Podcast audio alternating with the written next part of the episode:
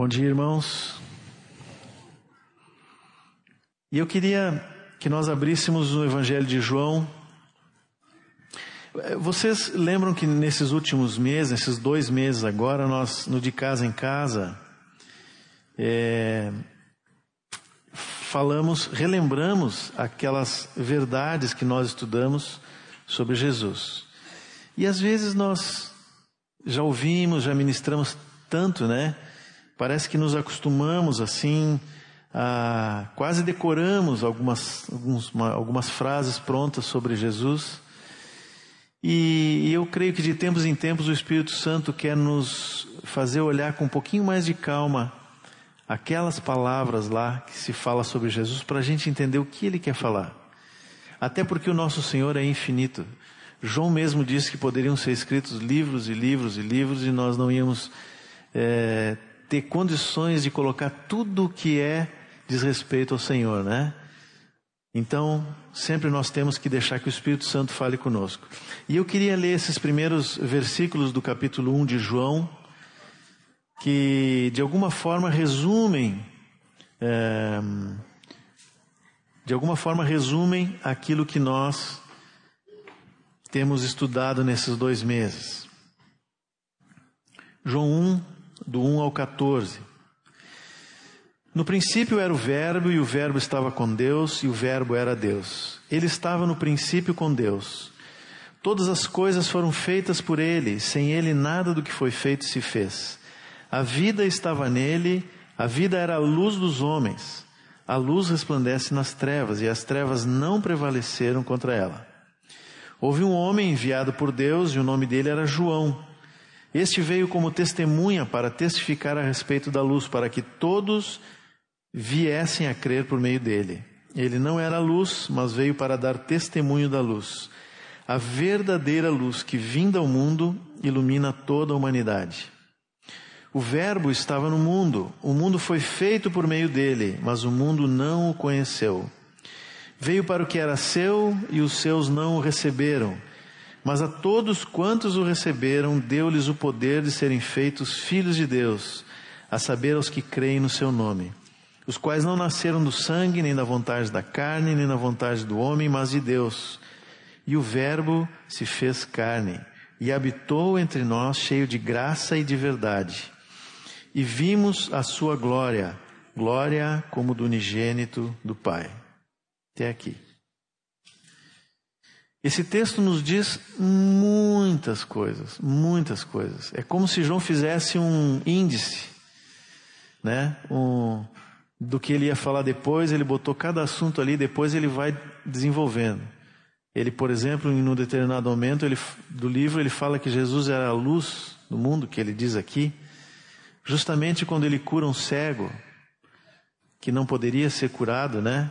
Assim, na lógica humana, e nem judaica, porque era um pecador e é isso que mais incomodava os judeus. Jesus curava os pecadores. Para eles a, a doença era uma consequência do pecado, e aí Jesus vem e cura sem o cara ter feito nenhum sacrifício ou nada, né? Mas assim João vai falando de Jesus ao longo do Evangelho, e aqui ele faz, fala muitas coisas. Primeira coisa que a gente tira desse texto é no princípio era o Verbo, e o Verbo estava com Deus, e o Verbo era Deus. A palavra verbo aqui, nós podemos usar palavra.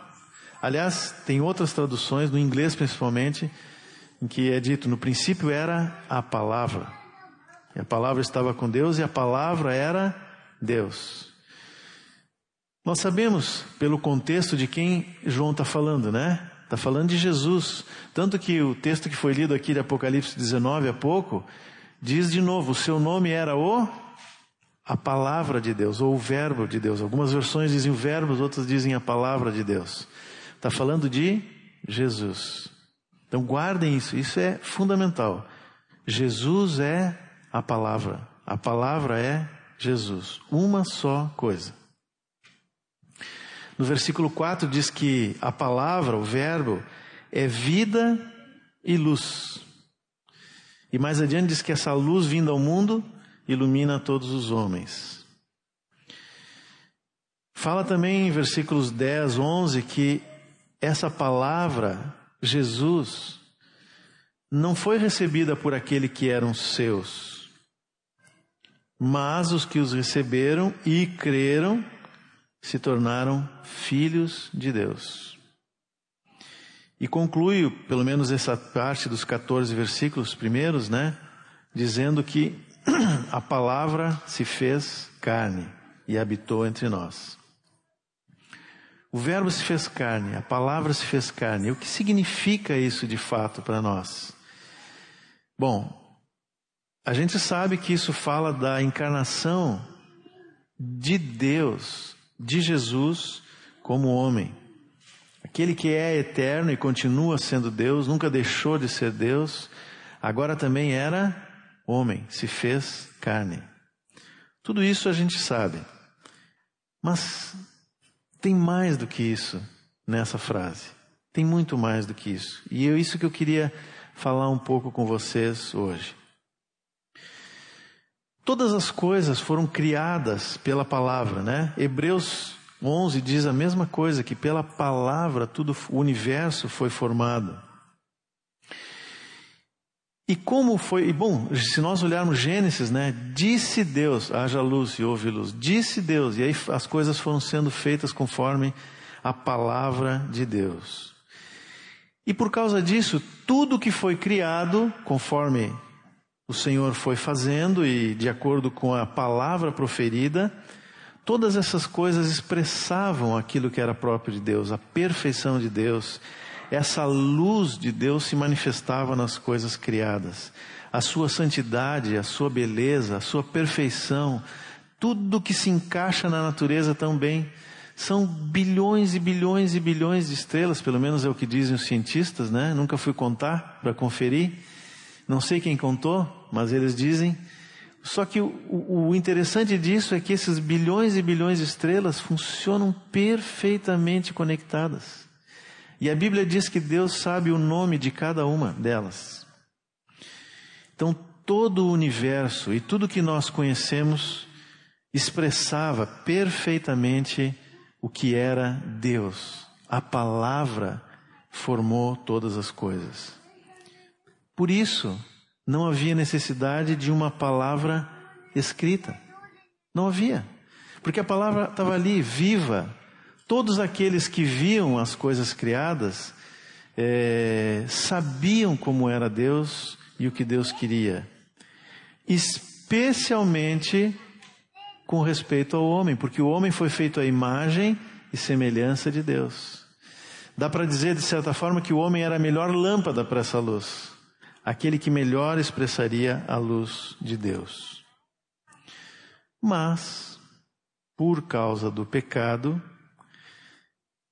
a criação deixou de expressar aquilo que é próprio de Deus. Especialmente o homem, porque foi o homem que pecou. E por causa dele toda a criação sofreu e sofre angústias até agora, como Paulo diz lá em Romanos.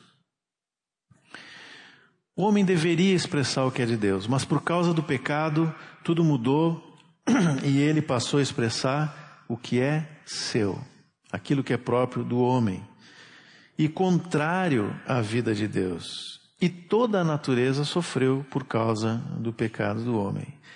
E então, por causa disso, Deus precisou trazer uma palavra escrita, estática, sem movimento, fixa, onde todos podem olhar e saber quem é Deus. Foi preciso registrar em pedra inicialmente, né? Foi assim que Deus deu lá para Moisés para que ficasse visível o tremendo abismo que há entre a perfeição, a santidade, aquilo que é próprio de Deus e a miséria do homem pecador. Mas não foi só isso que Deus registrou aqui.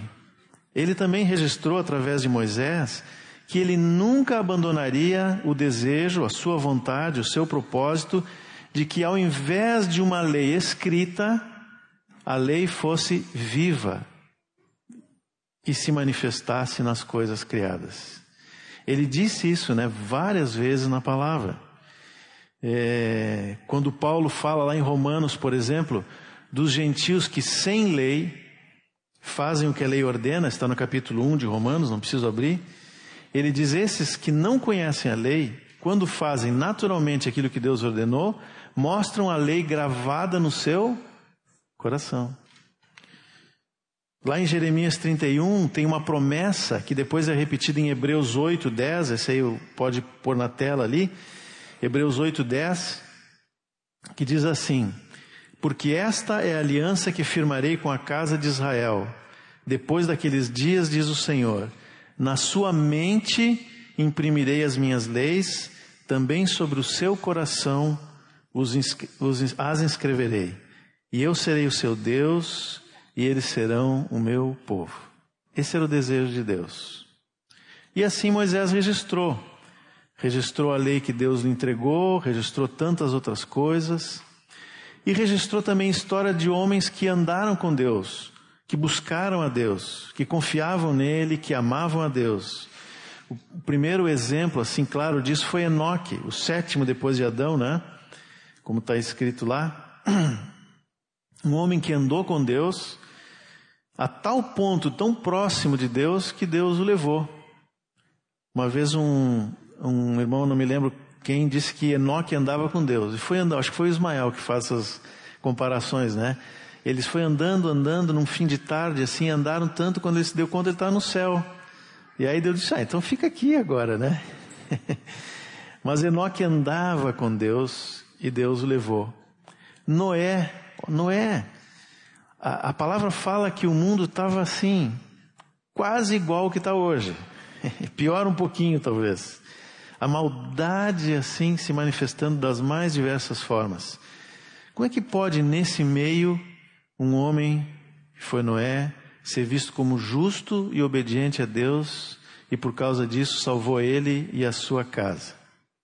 No meio de um planeta corrompido, né? Que foi é, alvo do juízo de Deus no dilúvio. Falou também de Abraão, amigo de Deus. Deus disse que Abraão era seu amigo, né? E, e era um amigo que confiava em Deus assim cegamente. O que Deus lhe pedisse, Abraão faria. Inclusive o sacrifício do filho. Estava pronto para fazer. Deus não deixou, mas Abraão estava pronto para fazer. Então, irmãos, no Antigo Testamento nós vemos essas duas coisas andando em paralelo. De um lado, a perfeição de Deus escrita, gravada em pedra, contrastando com a miséria do homem. E de um outro lado, o trabalho de Deus para resgatar esse homem miserável. E no próprio Antigo Testamento, toda vez que vem profecia, né? É, tanto a lei, os salmos e os profetas falaram desse anúncio que o Messias viria para resgatar o homem. O problema é que o homem nunca conseguiu chegar nesse padrão da lei escrita de Deus. Nunca. O homem nunca conseguiu cumprir a lei. Nunca conseguia refletir de forma plena e adequada as virtudes de Deus na sua vida para que ele próprio fosse a lei viva, andando por todos os lados e mostrando que era Deus, a palavra viva, né? Alguns fizeram isso em parte. Davi, por exemplo, a Bíblia diz que Davi era um homem segundo o coração de Deus.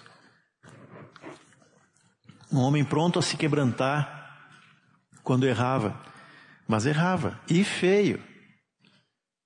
Não foi perfeito. Todos os profetas fizeram isso, né? Nenhum homem conseguia é, cumprir a palavra de Deus de forma plena.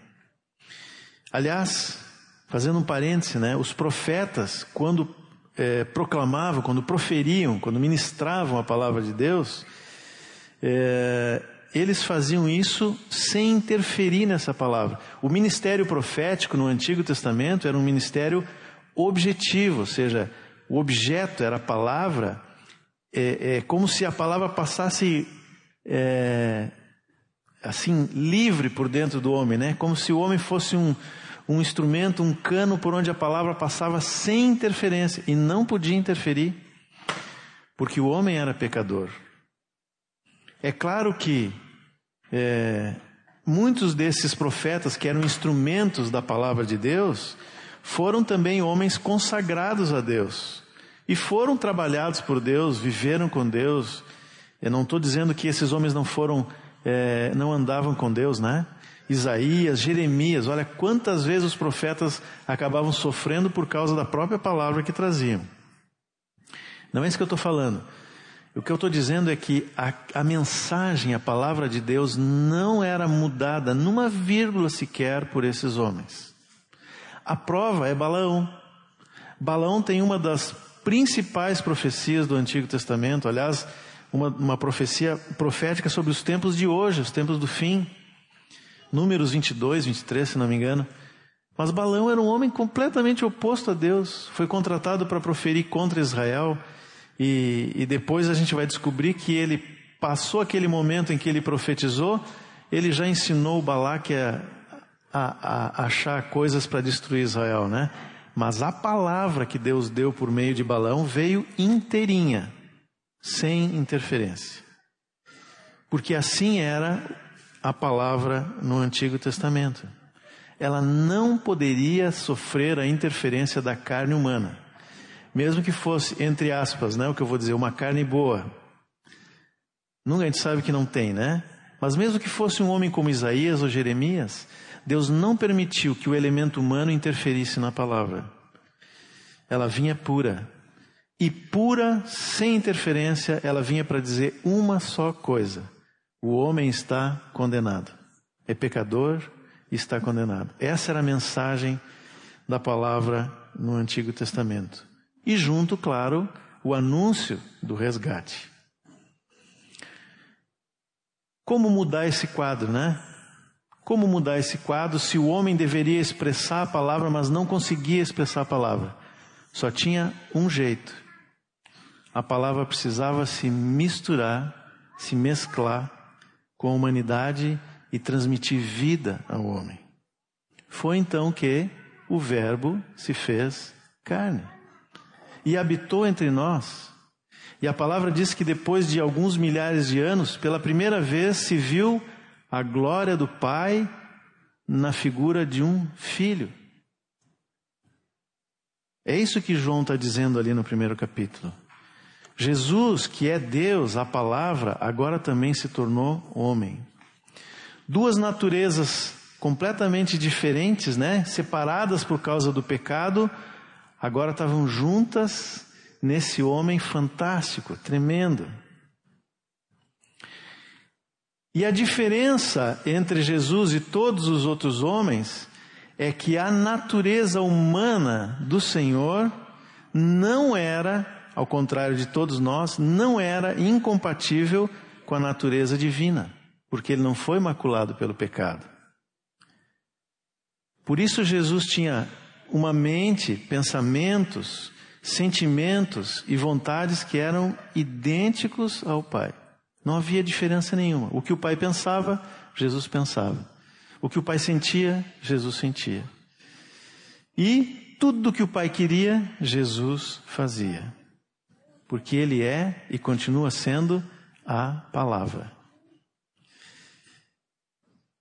É só assim que Jesus poderia chegar e dizer, como ele disse no Sermão do Monte: Ouviste dos antigos, eu, porém, vos digo. Imagina um profeta do Antigo Testamento falando isso: Olha, Deus me disse isso, eu, porém, vos digo. Não aconteceu isso no Antigo Testamento, não poderia acontecer. Mas com Jesus aconteceu. Porque depois do porém não vinha algo diferente. Vinha um aprofundamento daquilo que Deus já havia dito. Deus falou: Não matarás. Eu, porém, vos digo: se lá no íntimo tu pensar isso e isso do teu irmão, já matou. Era a palavra ali falando.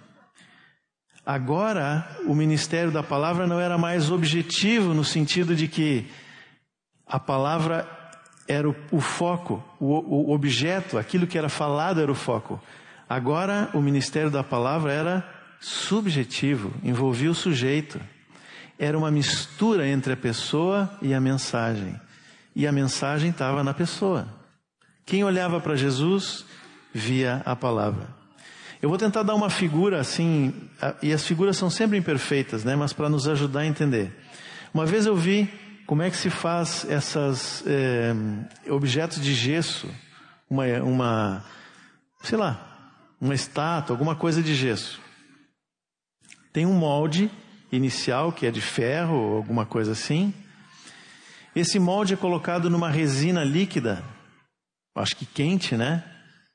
E aquela resina se adapta ao molde, depois seca, tira a resina, que está durinha, e agora ela é o molde. Aí põe o gesso e quando sai a, o objeto está igual ao primeiro modelo. Mais ou menos assim foi o que aconteceu com Jesus. O elemento humano do, de Cristo, ele se a, a, adequou perfeitamente ao que era divino, porque não tinha pecado. E agora aquele homem que estava ali era modelo para muitos outros. Fecha o parênteses então do, dessa diferença entre o antigo e o novo, né?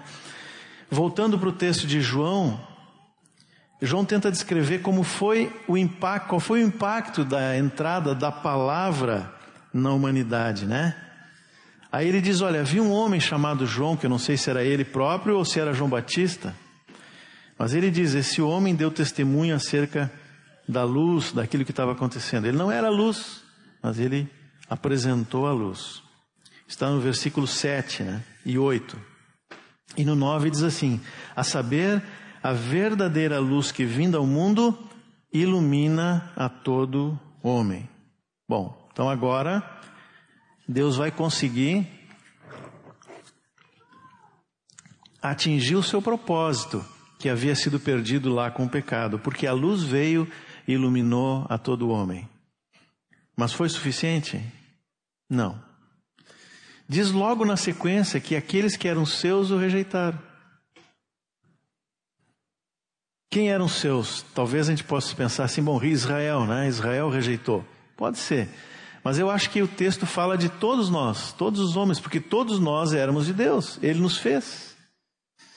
Quem faz alguma coisa, alguém que pega a linha e, e faz um crochê, né? Alguma toalha bonita, é dono da toalha. Se Deus nos fez, nós somos dele mas os seus o rejeitaram. E apenas alguns o aceitaram, aceitaram a palavra e foram resgatados e transformados por quê? Porque creram. O próprio texto diz isso. Quem são? Aqueles que creram e se tornaram filhos de Deus. Nós, todos nós que cremos no Senhor. Aqueles que pela fé são gerados de novo, ou regenerados, para usar uma palavra que a gente ouve bastante, né? Por Deus, nascem de novo, não da carne, não do sangue, mas do alto. Uma nova geração, uma nova família. E por isso é que são chamados filhos de Deus. Estes recebem a vida eterna, essa vida de natureza divina no seu espírito. Então, recapitulando essa partezinha, até Jesus, todos aqueles que proferiram a palavra fizeram isso sem que houvesse necessariamente um trabalho dessa palavra dentro do seu espírito, dentro do, do seu, no seu interior, né? E isso não afetou a palavra, os profetas, né? Já em Jesus havia perfeita sintonia entre o divino e o humano, de sorte que a palavra se fez carne e isso também não afetou a palavra.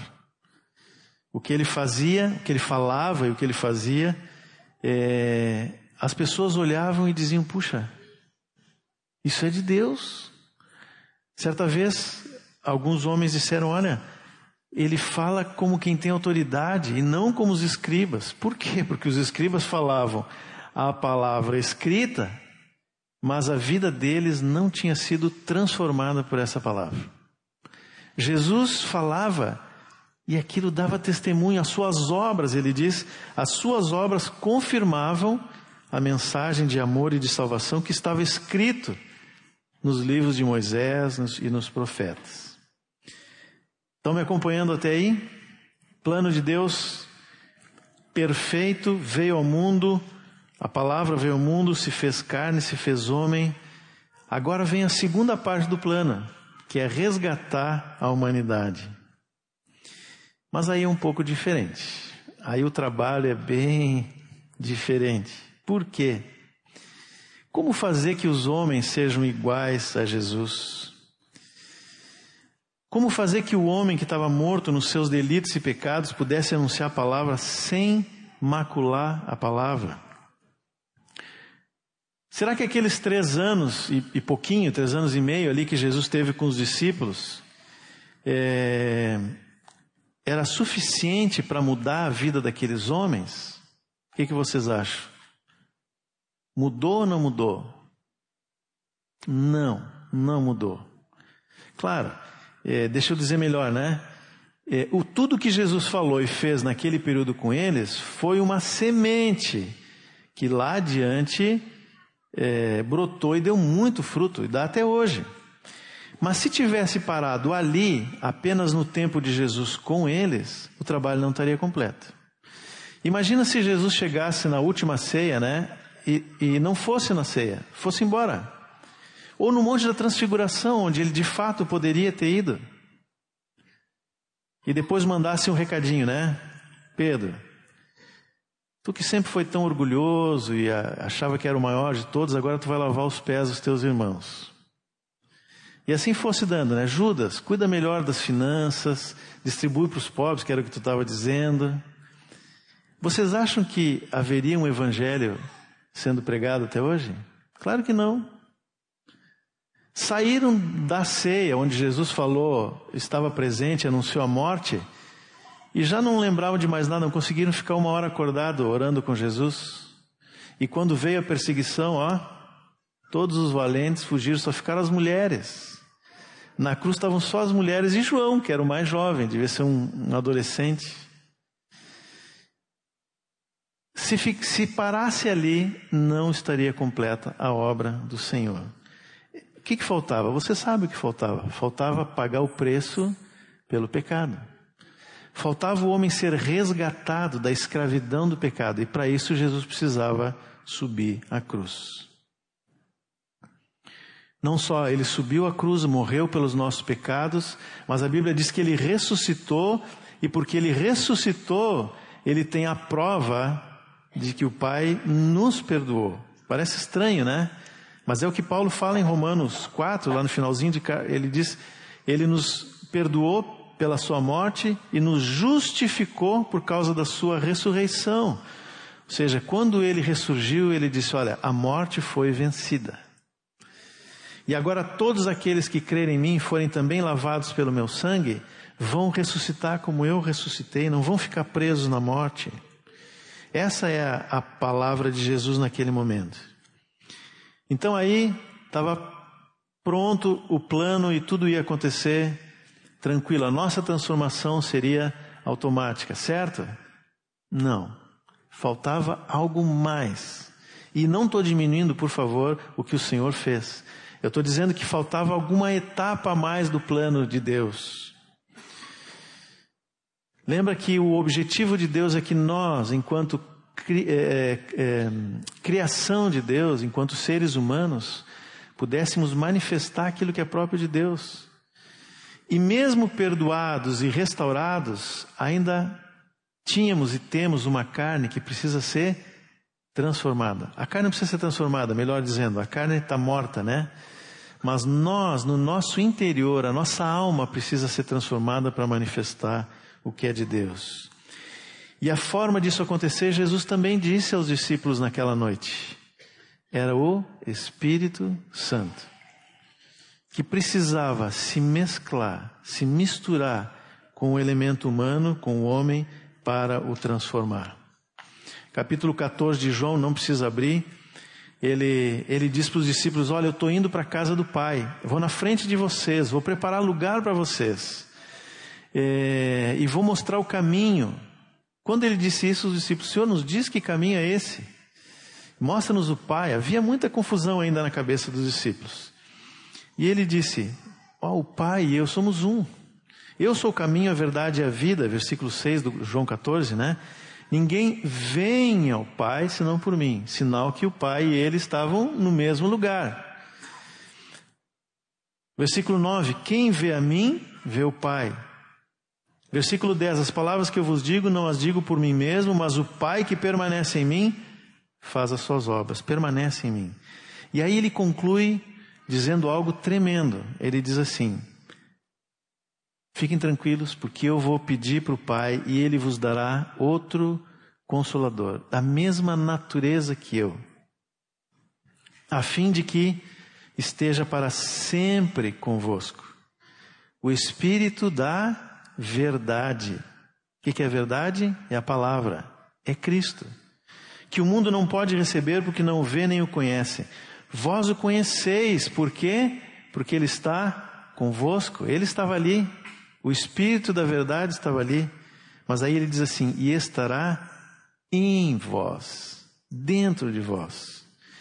Se alguém me ama, guardará a minha palavra, porque eu e a palavra somos um. E meu Pai o amará, e viremos, no plural, para ele e faremos nele morada. Que tremendo isso que Jesus está falando. Nós estamos falando das oito verdades, né? Vocês notaram que aos pouquinhos a gente está chegando lá. Aí no, nos capítulos seguintes, Jesus continua falando da unidade entre Ele e o Pai, só que agora Ele nos inclui no círculo. Um círculo do qual nós estávamos proibidos de entrar, por causa do pecado, separados. Mas Jesus diz: Eu sou a videira e vocês são os ramos. E vocês vão dar fruto da vida que há na videira. E, enfim, várias coisas ele fala, capítulo 14, 15, 16. Aí chega no 17, ele ora pelos discípulos e diz assim no versículo 14 de João 17: Eu lhes tenho dado a tua palavra e o mundo os odiou, porque eles não são do mundo, como também eu não sou. Não peço que os tires do mundo, e sim que os guardes do mal. Eles não são do mundo como também eu não sou. Santifica-os na verdade, a tua palavra é a verdade. E versículo 26: Eu lhes fiz conhecer o teu nome e ainda o farei conhecer, a fim de que o amor com que amaste, com que me amaste, esteja neles e eu neles esteja. Jesus anunciou para os discípulos como seria o plano de transformação do homem para que o homem pudesse manifestar tudo que é de Deus, assim como ele manifestava. Você lembra da figura do molde na resina, né? Foi fácil no caso de Jesus, porque a, a resina é líquida, se encaixou perfeitamente, sem nenhuma falha, aquilo que é divino. O humano se encaixou perfeitamente. E nós deveríamos fazer o mesmo, porém, nós somos de pedra, o pecado fez com que nós fôssemos transformados em uma pedra bruta. E a pedra não se encaixa no molde divino. Para isso nós temos o Espírito Santo. Porque essa pedra precisa ser lapidada por dentro. Tem que, tem que encaixar perfeitamente no molde. E o Espírito Santo é o que faz por dentro o molde para que nós manifestemos o que é de Deus. É por isso que Jesus disse: Ele vai santificar vocês na verdade. O Espírito Santo lapida a nossa alma por dentro, conforme o molde da palavra, para que a santidade e todos os atributos próprios da palavra, de Jesus, de Deus, sejam nossos também. Jesus ressuscitou, isso foi na, antes da crucificação, né? Ele morreu, ressuscitou, esteve com os discípulos, renovou essa promessa, porque disse: ó, Não saiam daqui até que o Espírito Santo venha sobre vocês. E no dia de Pentecostes, isso de fato aconteceu. O Espírito Santo foi derramado, o Espírito da verdade. O Santo Espírito de Cristo Agora habitava o homem e começou um trabalho de transformação.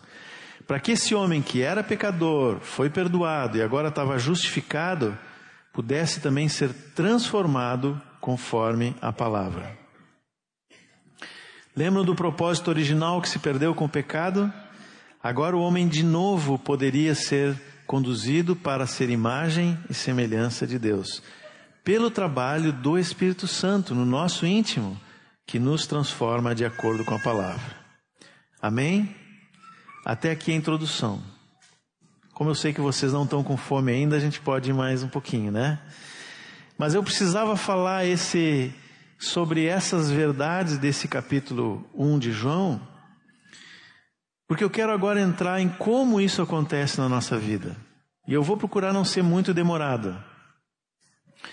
Mas a compreensão dessas verdades vai nos ajudar a entender o trabalho que o Espírito Santo faz dentro de nós, para que nós sejamos transformados, para que nós sejamos iguais ao Filho, ao Verbo, à palavra. Em suma, irmãos, aquilo que aconteceu com Jesus precisa acontecer conosco. O Verbo tem que se fazer carne em cada um de nós. A nossa carne tem que ser. É, não a carne pecaminosa, né? Mas aquilo que é humano em nós tem que se render, tem que se amoldar ao que é divino para que a glória do Senhor apareça. Por isso a nossa relação com a palavra, e esse é o, o tema lá que eu vou ministrar para os jovens, ela não pode ser na mesma base do Antigo Testamento. Esse não pode ser um livro apenas escrito para mim, que eu leio, acho bonito, posso até postar lá no Instagram, sei lá onde, né? Mas não transforma a minha vida. Ele tem que transformar a minha vida, tem que ser vivo. Não... Antigamente a, a palavra não interferia na vida do homem, nem era maculada por ela, por causa dos pecados, dos pensamentos. É, mas agora isso vai ser diferente. O Espírito Santo vai trabalhar na nossa vida para que aquilo que saia de nós não seja mais do homem, mas seja de Deus. A luz do Senhor, o perfume do Senhor. Né? O bom perfume de Cristo, Paulo falou isso, né? Como é que vai tirar isso de um homem pecador? Só pelo trabalho do Espírito Santo. A palavra agora não é algo mais externo a nós, ela está dentro de nós.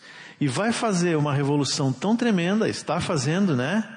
Se deixarmos o Espírito Santo fazer a obra, que nós vamos manifestar essa palavra como o Senhor fez. Vocês imaginam um profeta do Antigo Testamento falando que Paulo falou para os Coríntios, por exemplo, no capítulo 7. Ele diz assim, 1 Coríntios 7. Ora, aos casados ordeno, não eu, mas o Senhor, que a mulher não se separe do marido. Se, porém, ela vier a separar-se, que não se case, ou que se reconcilie com seu marido, e que o marido não se apare da sua mulher. Aí olha o que ele diz no 12. Aos mais, digo eu, não o Senhor. Se algum irmão tem irmã incrédula, ele continua falando e falando. Que autoridade tem o Paulo para dizer, oh, agora eu estou falando eu. Só que o Espírito Santo carimbou essa palavra e disse: Isso é palavra de Deus. Por que, que um homem agora poderia, que nem Jesus, dizer: Olha, e nós fazemos isso, a gente acha que o Paulo fez alguma coisa errada, nós fazemos isso. Nós ministramos com nossos irmãos e dizemos: Ó oh, irmão, deixa eu te trazer uma palavra. Por que, que nós podemos fazer isso? Se fosse no Antigo Testamento, a gente ia dizer só um pouquinho. E aí Deus me disse isso. Né? Tá bem, ainda Deus pode usar esse método, mas agora Deus quer transformar o nosso interior e nós vamos transmitir uma palavra viva. Viva.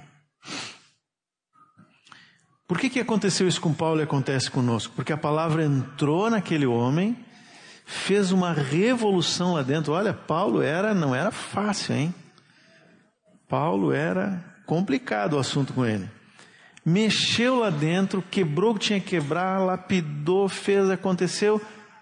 Agora Paulo podia se encaixar no molde. E aquilo que ele falava era também palavra de Deus.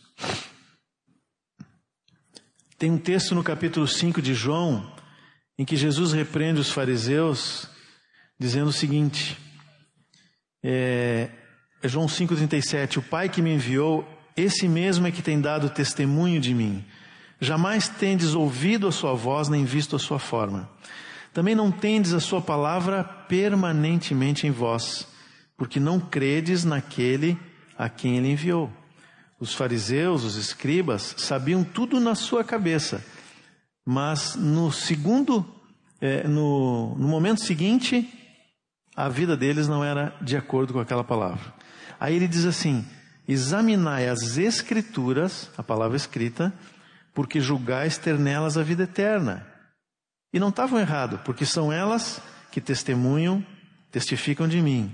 Contudo, não quereis vir a mim para terdes vida. Uma afirmação forte de Jesus para aqueles homens, né? Porque eles estavam diante da palavra encarnada, mas não percebiam. Eles conheciam os textos de Moisés e tentavam obedecer, mas tudo sem vida. Irmãos, essa palavra também é para nós. Da mesma forma, a nossa relação com a palavra não pode ser apenas na base da palavra escrita e nem a obediência feita com a força humana. Porque os judeus tentaram isso e não conseguiram agradar a Deus. Agora, eu não estou dizendo que nós não devemos ler a Bíblia. Por favor, pelo contrário. Eu também não estou dizendo que nós não precisamos obedecer, porque às vezes a gente diz assim, bom, então a obediência não é importante, então eu vou viver né, de qualquer jeito, flanando assim, pra... e Deus vai me guiar para algum lugar. Não, eu não estou dizendo isso. O que eu estou dizendo é que essas coisas, sem a presença do Espírito Santo, transformando o meu interior, não tem valor para Deus. Esse livro é um livro de natureza espiritual. É por isso que tem grande oposição quando nós lemos a palavra, né? E temos que ler. Mas por ser um livro espiritual, ele precisa do Espírito Santo para ser colocado dentro de nós. E esse é o único caminho pelo qual nós vamos ser transformados. Não é mais letra, é vida. Se for só letra, o que acontece? A letra mata. Mas quando entra o Espírito, o Espírito vivifica. Está escrito isso. E é verdade. É o Espírito Santo que produz as mudanças, colocando a palavra viva no lugar de uma mente carnal. Paulo também falou isso: transformar-vos pela renovação da vossa mente. Sai a palavra, a mente carnal e entra a mente de Cristo. Quem faz isso? É o Espírito Santo. A questão é como ele faz. E aí é que a coisa começa a apertar um pouquinho para o nosso lado. Lembram da figura da do martelo e, né, do, e da. Esqueci o nome do outro instrumento, né? Que. A espátula, sei lá, não sei como é que chama, né? Que o artista usa para fazer uma estátua, vai quebrando a pedra assim, né? O maior artista de todos, que é o Espírito Santo, vai fazer isso em nós. Oi? Formão, um formão. Obrigado, Paulo. E e não é numa sala de aula, viu gente? Não é. É um, para quem faz homeschooling, é mais ou menos como homeschooling, é todo dia. Acordou, já começa a ensinar, vai o dia inteiro em casa, na rua, onde for é lugar para ensinar. O Espírito Santo faz homeschooling conosco, viu? Ele pega a palavra e aplica nas situações da vida. E ele vai nos lapidando, ele vai lapidando essa pedra que somos nós, conforme a palavra. Qual é o resultado? Bom, se a palavra é vida, é Jesus, é vida eterna, é vida de natureza celestial e não terrena, o que ela produz no homem vai ter o mesmo resultado.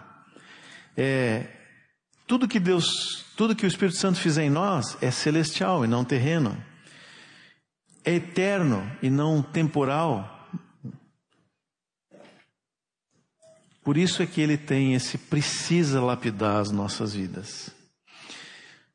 O que que, o que, que a palavra produz em nós, então, de forma prática? E aqui tem muitas coisas, mas eu queria citar duas ou três no máximo por causa do nosso tempo aqui. Primeira coisa que a palavra produz, e é importantíssimo que a gente entenda isso, porque senão pode ter efeito contrário, à medida que eu conheço a palavra e que deixo o Espírito Santo trabalhar em mim, ela vai gerar humildade. Lembrem disso, primeira coisa. para que ele cresça e eu diminua, foi o que disse João Batista, né? A mesma coisa tem que acontecer conosco, nós temos que diminuir.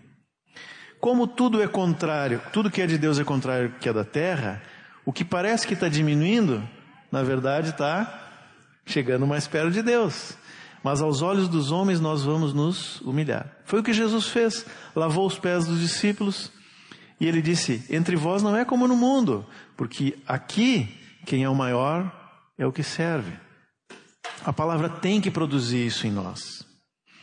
Essa semana nós estávamos lendo aqui na nossa nosso retiro, nosso retiro, nosso encontro semanal do presbitério, 1 Timóteo, e, e eu li um texto me chamou a atenção, porque Paulo vai dando recomendações para Timóteo, é a primeira carta de Timóteo, capítulo 1, bem no iníciozinho, ele vai é, alertando algumas coisas para Timóteo, e lá no versículo 15, ele diz assim, 1 Timóteo 1,15: Fiel é a palavra e digna de toda aceitação, que Cristo Jesus veio ao mundo para salvar os pecadores, dos quais eu sou o principal. Mas, por esta mesma razão, me foi concedida misericórdia, perdão, para que em mim, o principal, evidenciasse Jesus Cristo a sua completa longanimidade e servisse eu de modelo a quantos hão de crer nele para a vida eterna. Está aí, está dito, né? É, se a gente não tem tempo agora, mas Paulo faz outras duas afirmações. Ele diz lá num outro livro que ele era o menor dos apóstolos. Isso foi bem, se for colocado cronologicamente, foi nessa ordem. Ele diz: Eu sou o menor dos apóstolos. Mas menor dos apóstolos ainda é muito grande, convenhamos, né? No contexto da, da cristandade daquela época, da igreja daquela época. Aí Deus foi se revelando para Paulo, o Espírito Santo foi lapidando, e algumas chicotadas depois, alguns naufrágios depois, ele diz assim: Eu sou menor dos santos. Bom, já diminuiu mais um pouco, mas ainda faltava um caminho aí. depois de algumas prisões, e Paulo escreve isso no final da vida, ele já tinha ficado preso em Roma e ele diz: Eu sou o principal dos pecadores. Mas é interessante que ele fala isso num contexto que ele está alertando Timóteo de pessoas que se achavam mestres. Ele diz: Olha, Timóteo, tem uma turma aí que fala genealogia, que fala isso, que fala aquilo, faz afirmações bombásticas assim, severas às vezes, né? mas só causam confusão, divisão. Se acham mestres, mas na verdade eles não compreendem nem o que estão dizendo. E o compreender ali é no sentido eles não experimentaram, não viveram o que estão falando. Aí ele diz assim no versículo 8: Sabemos que a lei é boa se alguém se utiliza dela de modo legítimo. Guarda essa expressão de modo legítimo. Tendo em vista que não se promulga a lei para quem é justo, mas para os transgressores e rebeldes, ele vai dando uma lista de pecados, uma lista de pecados, até que ele diz: dos quais eu sou o principal.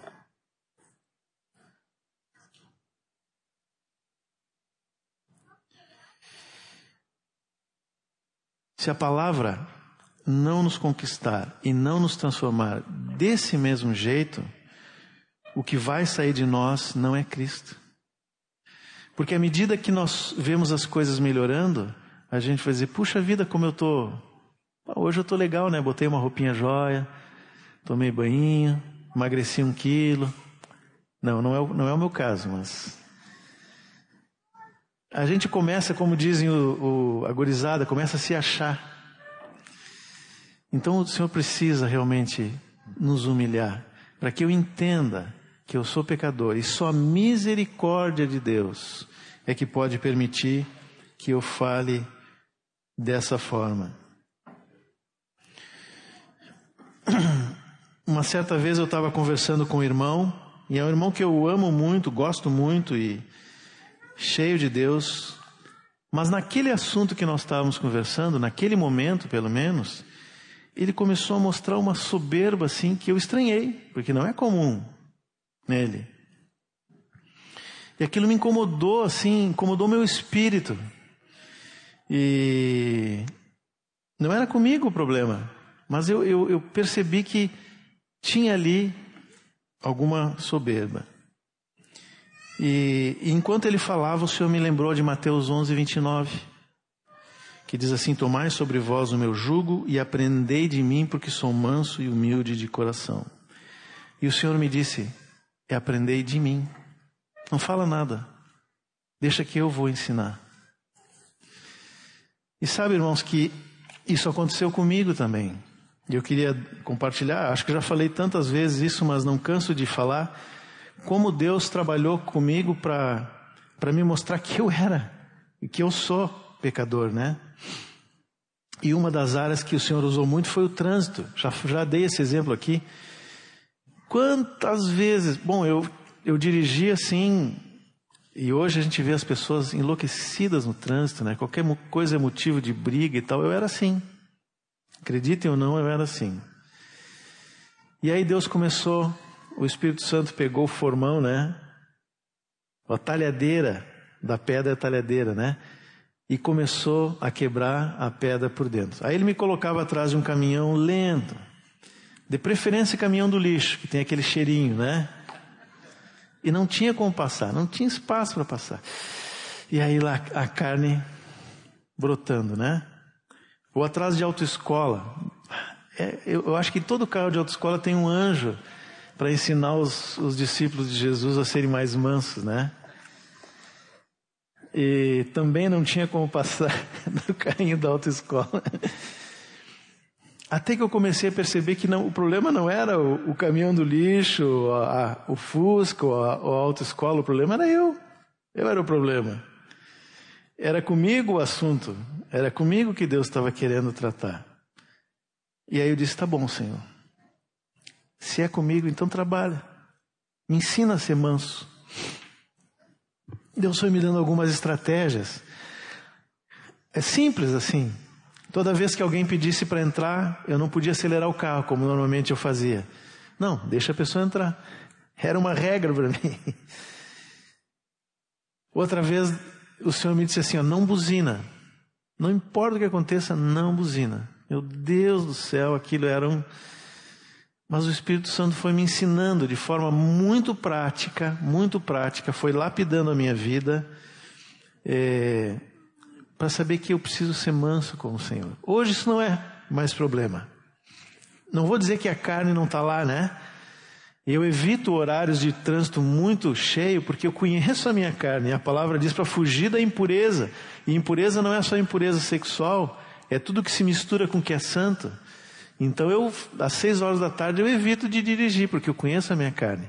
Mas se eu precisar dirigir às seis horas da tarde, eu digo, Senhor, por favor, que teu Espírito se manifeste, não eu. Outra vez, um, um, colega de trabalho que, assim, ele era de um outro setor, mas na estrutura hierárquica, vamos dizer assim, da empresa, ele estava num degrau abaixo, né? Da onde, do cargo que eu tinha. E ele me ligou e pediu uma coisa, mas ele foi assim, meio ríspido, meio. Sei lá, não estava no, no, no, dia certo, né? E, e, eu comecei a ficar incomodado com aquilo, né? E, e aí entra a mente humana. E eu pensei, puxa, mas esse cara não sabe que ele é inferior, né? A gente não fala isso, mas a gente pensa essas coisas. E eu pensei assim, e lá num determinado momento da conversa, por telefone, a coisa foi ficando assim, foi ficando mais. A gente foi aumentando o nível da voz, e eu disse, cara, tu não sabe com quem tu está falando? Tem um carteiraço nele, assim. E eles, não, não, tudo bem, desculpa, talvez. Passou. Aí eu fui tentar justificar isso para o Espírito Santo. Não, Senhor, ele, o que ele pediu não estava certo, ele falou errado e tal. Aí o Espírito me disse assim: E tu sabe de quem tu está falando?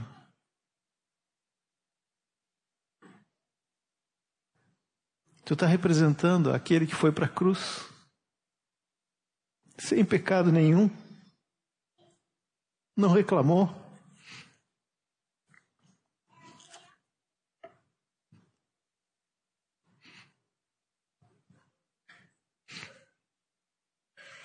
Que direito tenho eu de falar assim com alguém?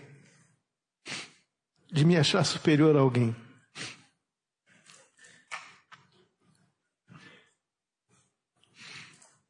Eu fui correndo lá pedir perdão para ele, porque eu sei que o, o menor prejuízo é o primeiro, né? Quanto mais tempo passa, fica pior.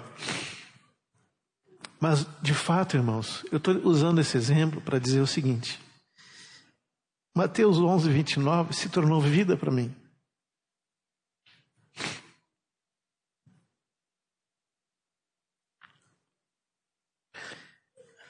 Não é mais letra. Transformou o meu interior.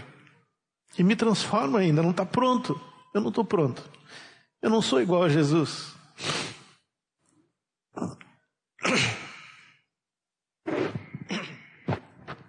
Mas o Senhor está fazendo o seu trabalho. E assim tem que fazer em cada um de nós. A palavra nos faz mais humildes. Eu quero pelo menos falar mais um ponto, se puderem esperar um pouquinho mais. A outra coisa que a palavra faz, ela aumenta a nossa fé. Lucas 17, 3, Jesus diz assim: Acautelai-vos, se teu irmão pecar contra ti, repreende-o. Se ele se arrepender, perdoa-lhe. Se por sete vezes no dia pecar contra ti, e sete vezes vier ter contigo, dizendo: Eu estou arrependido, perdoa-lhe. Então disseram os apóstolos ao Senhor: Aumenta-nos a fé. Olha interessante essa palavra aqui, né? Porque a gente, quando pensa em fé, associa fé a milagres. Se eu tenho fé, posso dizer para alguém que está doente: levanta e anda, é, enfim, qualquer coisa. E não está errado, a fé também é isso. É, o Senhor nos deu autoridade, Ele nos manda fazer isso, Ele nos manda orar pelos, pelos, impor as mãos sobre os enfermos, Ele nos manda orar por situações, Ele nos manda ordenar que os, os demônios saiam. Tudo isso está correto. Mas se eu fizer isso, eu fiz o que o Senhor mandou. E fiz bem. Agora, sabe como é que esse bloco do livro de Lucas termina ali? Ele vai lá para o versículo 10, põe para nós ali o versículo 10 de Lucas 17. Assim também vós, depois de haveres feito quanto vos foi ordenado, dizei: somos servos inúteis, porque fizemos apenas o que deveríamos fazer. Essa semana, alguns irmãos viram, eu recebi de alguém um vídeo do Luciano Subirá, onde ele fala sobre consagração e ele usa esse versículo para dizer: consagração é ir além do que o Senhor ordenou. Se eu fizer o que Jesus ordenou, tá bem. Não fiz nada mais do que obrigação, é a nossa expressão, né? Porque Ele nos comprou, nós somos dele, Ele nos fez, nos resgatou. Mas se eu quero ter uma vida consagrada, eu preciso ir além disso. E para isso eu preciso de fé. A palavra precisa transformar o meu interior, senão eu não vou além. Agora junta as duas partes, né? O texto que nós lemos sobre o perdão e sobre e esse versículo aqui. O que que vocês percebem? Os discípulos estavam interessados no limite. Até quando, Senhor, eu devo perdoar? Sete ou setenta vezes sete? No outro evangelho tá, Jesus dá essa, esse número, né? Qual é o limite? O interesse dos discípulos é saber o seguinte: até onde eu posso ir que eu tenha recompensa? No fundo é isso. Quando nós obedecemos a lei no limite daquilo que está escrito, eu falo assim: bom, eu fiz, agora Deus vai me dar. Eu entreguei o dízimo, agora tem a promessa, Deus vai me suprir. Eu fiz aqui. É. Sem nos dar conta, nós fazemos isso. Foi o irmão mais velho do filho pródigo que fez a mesma coisa. Trabalhou direitinho todos os dias para o pai. Todos os dias. Fez tudo o que o pai disse. Quando o pai chamou de volta o outro filho e perdoou e deu o novilho preparado, cevado lá, aí eles, não, só um pouquinho. Mas e o que eu fiz não conta? Nós podemos agir assim, obedecendo o Senhor, fazendo o que Ele quer. Mas, quando a palavra entra e trabalha na nossa vida, Eu faço tudo o que o Senhor quer do mesmo jeito, sem esperar recompensa. Eu entrego tudo, até a recompensa. Deus pode não me dar nada nessa vida, mas como eu conheço Ele, eu confio, eu amo o Senhor, e isso é fé, é conhecer, é amar o Senhor, confiar nele. Eu sei que Ele vai me dar a vida eterna, a vida eterna com Ele. Esse é o trabalho do Espírito Santo desenvolvendo fé em nós. Uma outra experiência minha, uma vez eu eu tinha sido, é, vamos dizer assim, passado para trás, né? No, no, trabalho também, numa situação em que a pessoa come, começou a vir e se aproximar e tal, e na hora certa o cara entrou ali e, e ficou com aquilo que seria a minha recompensa, vamos dizer assim. Estou resumindo uma história longa. Aí eu estava chateado com aquilo, bravo, inclusive com Deus, né? Porque como é que deixou isso acontecer? Não dizia isso, mas lá no interior, aliás, toda reclamação, viu? Toda reclamação no fundo, no fundo, é com o Senhor. Aí eu fui até o aeroporto receber uma pessoa do trabalho que estava vindo que poderia, para quem eu poderia pleitear uma mudança naquela situação toda, e eu estava pronto para falar, levar a minha causa. Aí Estacionei o carro e faltava tempo, resolvi ler a Bíblia que estava no carro e abri Salmo 37. Hoje foi falado 34, que é meio parecido, né? Salmo 37. Aí olha o que diz o Salmo 37. Não se irrite por causa dos malfeitores, nem tenha inveja dos que praticam a iniquidade, pois em breve eles secarão como a relva e murcharão como a erva verde. Confie no Senhor e faça o bem Habite na terra e alimente-se da verdade. Agrada-te do Senhor e ele satisfará os desejos do seu coração. Entregue o seu caminho ao Senhor. Confie nele, o mais ele fará. Fará com que a sua justiça sobressaia como a luz e que o seu direito brilhe como o sol ao meio-dia. Descanse no Senhor e espere nele. Não se irrite por causa daquele que prospera em seu caminho, por causa do que realiza os seus maus desígnios. Deixa a ira, abandone o furor. Não se irrite, certamente isso acabará mal, porque os malfeitores serão exterminados, mas os que esperam no Senhor possuirão a terra. Mais um pouco de tempo e já não existirão os ímpios. Você procurará no lugar onde eles estavam e não os encontrará. Mas os mansos herdarão a terra e terão alegria na abundância de paz. Bom, não precisa dizer que eu não fiz nada do que eu tinha programado, né? Eu cheguei a olhar para o lado e ver se Jesus não estava ali do lado, assim, lendo comigo. De tão forte que foi isso para mim. O Senhor me ministrou diretamente comigo, o Espírito Santo.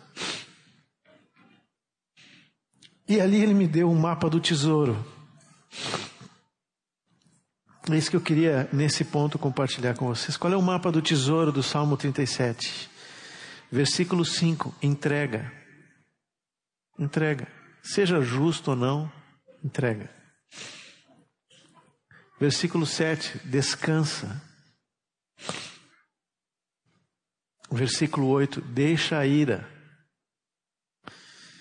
Até que chega no tesouro lá do versículo 11, que é a alegria e abundância de paz. Mas tudo isso começa com confia. Versículo 3: confia e alimente-se da verdade. Alimente-se da verdade. Essa palavra é viva dentro de mim. Ela me alimenta desde aquele dia. Está completo o trabalho do Espírito Santo? Acho que não, mas está no caminho. Sabe, irmãos, às vezes a gente conversa com um, com outro, ouve, tenta ajudar irmãos que, que têm situações difíceis que às vezes tem motivos reais para reclamar de outras pessoas, às vezes não tem, mas mesmo que tenha, eu sempre digo a mesma coisa que eu estou dizendo para vocês: entrega, descansa, não tira, não fica amargurado e vive em paz. Esse é o mapa do tesouro. Muitos dizem sim, ok, eu, eu sei disso, mas não fazem não vivem. Ou andam um pouquinho, e volta àquele ponto. É como se vivesse em círculos. Vive em círculos, em círculos, um círculo vicioso, um círculo de morte, de prisão, que não produz vida, porque não entrega e não descansa no Senhor. Eu fico triste ao mesmo tempo preocupado, porque qual é o nosso fundamento? Nós estamos falando da fé, da palavra e de sermos transformados pela palavra. Por que, que nós falamos isso, mas não entregamos? Por que não descansamos? Por que, que o nosso interior é agitado e não consegue esperar o Senhor fazer? Nós temos que sair para fazer alguma coisa que Deus pode fazer. Provavelmente é porque nos falta a palavra e o trabalho de lapidação do Espírito Santo. Façam isso rápido, irmãos. Hoje, Hoje, se alguma coisa você tem que entregar, se alguma reclamação tu tem de alguém ou de qualquer situação da vida, entrega isso para o Senhor, descansa, confia nele e ele vai te dar paz. Domingo passado, eu acho que foi o Marcelo que compartilhou aqui, né? Não foi dois domingos, não, foi domingo passado. Tremenda palavra do Marcelo. Ele falou de muitas coisas sobre os fins dos tempos. Nós até podemos concordar ou discordar disso, daquilo, sobre cronologia e tal, não importa. Mas o que ele falou no início, toda a palavra, né? A palavra dele como um todo tinha uma nota, que é nos levar a ver o tempo que nós estamos vivendo e a seriedade desse momento. Não, não há mais tempo para esperar. Se nós temos que encher a nossa vasilha com azeite, é hoje. Quando disser eis o noivo, não dá mais tempo. Não importa quando é o eis o noivo, mas quando vier essa voz, não dá mais tempo. Bom, teria ainda muita coisa para falar, mas deixa para os jovens amanhã lá. Se alguém quiser, ouça no YouTube, né? Mas eu queria realmente que nós é, fôssemos para casa e pensássemos, né? Toda vez que eu ver essa palavra, o Verbo se fez carne, que nós lembrássemos que essa palavra escrita, que deve estar encharcando a minha mente, sim, eu devo ler muito ela, mas eu devo pedir com, com consciência de que nós somos imperfeitos e pecadores, pedir para o Espírito Santo e abrir a porta para Ele, dizendo: Senhor, trabalha aqui dentro. Que esses versículos que nós lemos e outros tantos que Deus vai dar para cada um, para o Paulo foi 30, eh, Salmo 34, né? Paulo, achei tremendo a experiência que tu deu. Depois o, o Ronaldo, foi o Ronaldo, não, o Abner, o Abner veio aqui e disse assim: esse, esse salmo se pegou em mim, acho que foi a expressão que ele usou, né? O que, que é isso? É o trabalho do Espírito Santo na vida de vocês, da mesma forma. Vamos fazer isso, vamos olhar a palavra de uma forma nova, não como obrigação de, de texto que temos que ler. Podemos ler muito, e é que bom que lemos muito, mas se lemos pouco num dia, vamos dizer, Senhor, só consegui ler esse capítulo, alguns versículos. Fala comigo nisso. Pode ter certeza, se o teu coração está sincero com o Senhor, Ele vai fazer. E quando Ele fizer, não foge.